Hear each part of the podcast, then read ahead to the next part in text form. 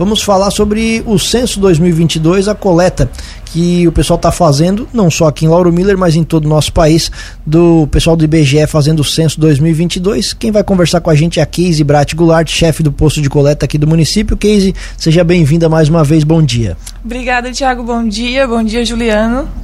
Obrigada por mais uma vez a vocês darem espaço para a gente poder falar sobre isso. Imagina, é muito importante. Keise, vamos lá, qual é a situação de momento da coleta aqui no nosso município?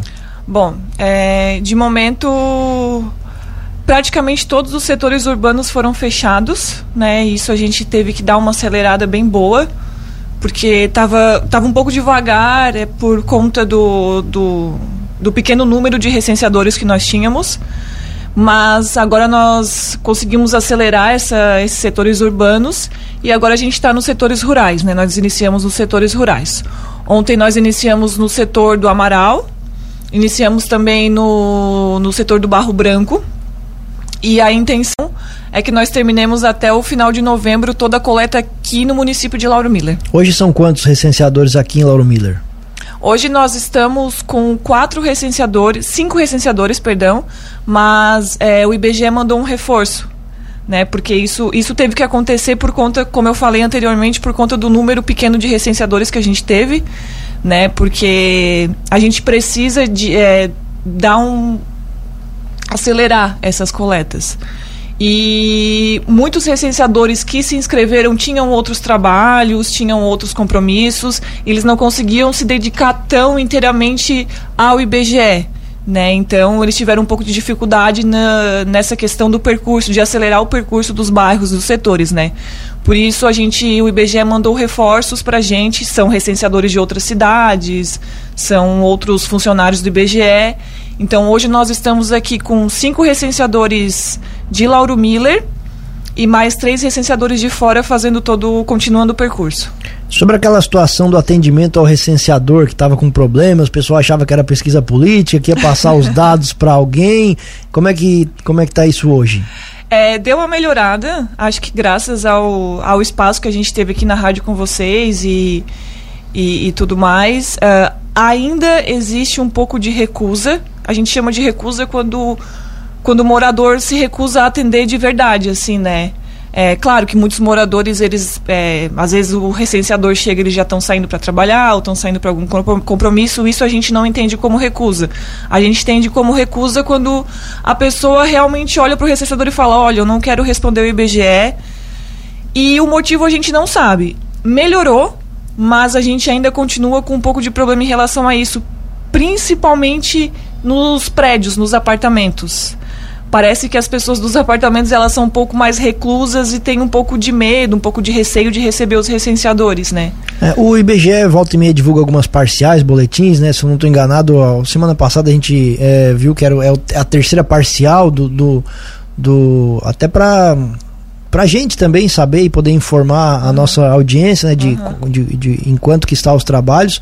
E de fato são problemas parecidos, para não dizer os mesmos problemas em todas as regiões, né? E essa é. situação do não atendimento dos recenseadores é um problema nacional também. É um problema nacional.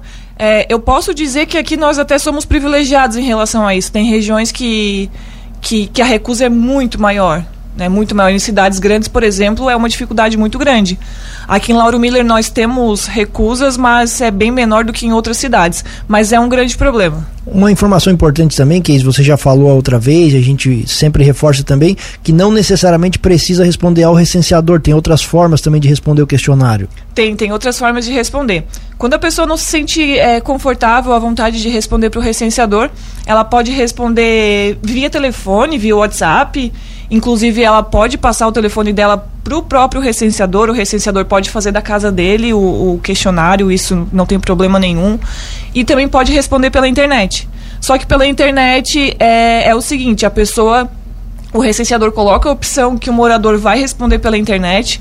O próprio sistema do IBGE, é, a gente manda, é, eles colocam o um e-mail da pessoa, o próprio IBGE entra em contato com eles. Se eles não responder dentro de um prazo, se eu não me engano, são sete dias, sete a dez dias, eu, se eu não estou enganada.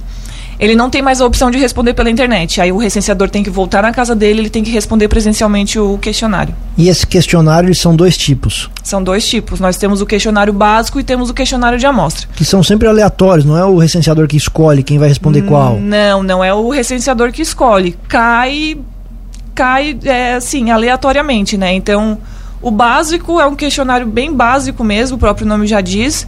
É, são perguntas do tipo quantas pessoas vivem na casa, se existe alguma criança, é, quantos banheiros tem na casa, é, se, se, faleceu alguma pessoa dentro de um determinado prazo, isso é importante também o, o IBGE saber. E são perguntas bem básicas, assim, dependendo, não dura nem cinco minutos o questionário básico. Quando caiu de amostra, e isso o recenseador só vai saber quando ele abrir o questionário para a pessoa, o questionário de amostra é um pouco mais completo. Né? O questionário de amostra ele pergunta é, questões em relação a, a deficiência física, deficiência mental, pergunta em relação ao trabalho, onde trabalha, qual é a função da pessoa, qual o rendimento da família, qual o rendimento da pessoa, quanto tempo ele demora para chegar até o trabalho, quanto tempo, é, se ele vai ao trabalho a pé, de moto, de carro. Então são questões. É, é o que a gente fala é o seguinte: a maioria dos questionários são básicos, em torno de 30% dos questionários são de amostra, que é o questionário maior, né? Porque é como se fosse uma uma é, eles chamam amostra porque realmente é uma amostra de toda a população. Né? Então, por ali eles tiram uma porcentagem de mais ou menos como que está a pessoa, como, como que a população está vivendo, se elas realmente estão trabalhando. Cai também muita pergunta em relação ao trabalho, se a pessoa está trabalhando, se ela procurou emprego, se ela tem dificuldade de conseguir emprego. Então, o questionário de amostra é um questionário bem importante, apesar de ser um pouquinho demorado. Eu digo um pouquinho demorado porque demora em torno assim de, de 15 a 20 minutos para responder, mas é um questionário muito importante para o IBGE, para a nossa população, para a nossa cidade. Então é bem importante que a gente saiba como que a população está vivendo, né? Certo. Com relação ao avanço para o interior, Casey, como é que vocês vão trabalhar a partir de agora? Olha, a, o avanço do interior ele tende a ser muito rápido, porque a coleta no interior é muito rápida. Porque geralmente as pessoas estão em casa. Então a gente não tem um problema de ausência, não tem que ficar voltando depois, né?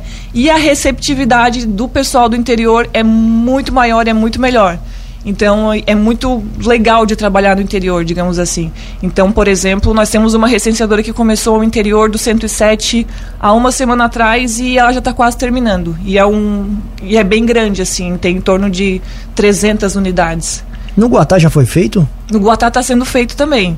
Está sendo feito também, tanto a área urbana quanto a área rural. Ah, aqui no WhatsApp, nosso ouvinte fala que ela respondeu o questionário básico, que é bastante rápido a entrevista e não dói nada, então deixa eu É importante responder. Que bom, agradeço a ela. E o seu Geraldo, lá da Mina Nova, ele disse que lá na Mina Nova ainda não passou ninguém na casa dele. Ele mora ali próximo à igreja da Assembleia de Deus. Na Mina Nova já está sendo feita essas hum, coletas? Na Mina Nova, a recenseadora iniciou na sexta-feira passada.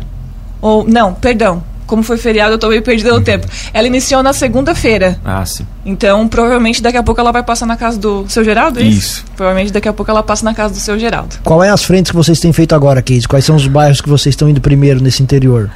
Uh, nós estamos fazendo Rio da Vaca. Mas são tantos que eu, que eu esqueço. Nós estamos fazendo aquela região do interior do Guatá, que é o Rio da Vaca. Uh, o 107 todos os Amaral, né, o Amaral 1, o Amaral Rádio, o Barro Branco, que não é considerado rural, é considerado urbano ainda, mas o Barro Branco também está sendo feito, a coletora, a Mina Nova, então são esses que estão sendo feitos no momento. Aqui na área, na, na área urbana do, do centro aqui de Lauro Miller já foi todo feito. Certo, vocês pretendem encerrar até o final desse mês? Até o final desse mês se tudo der certo, a gente encerra até o final desse mês. Por quê? Porque em dezembro a gente quer tirar um mês para fazer o trabalho que não são dos recenseadores, que é o trabalho dos coordenadores, no caso, né? A gente quer fazer uma, um mapeamento melhor para ver se não tem nenhum erro, para ver meio que uma, não uma correção, mas uma supervisão de todo o censo feito na cidade. Então a gente também precisa desse tempo para entregar para o IBGE é um trabalho bem feito, né? Esse resultado geral da, do censo ele vai ser entregue à população para apreciação quando? Muito provavelmente no ano que vem por causa do desse trabalho que a gente faz de supervisão em dezembro. Não sei te, te, te dar uma data, assim, mas provavelmente no ano que vem. Perfeito. Keis, queremos agradecer mais uma vez a tua presença aqui. O espaço permanece aberto para esclarecimento. É muito importante que esse assunto seja tratado e a gente fica sempre à disposição. Muito obrigado e bom dia. Eu que agradeço vocês mais uma vez e, e peço para a população que receba os recenseadores. Exatamente, que tá continuam bom. trabalhando, é importante frisar, né? Continuam trabalhando com muito afinco.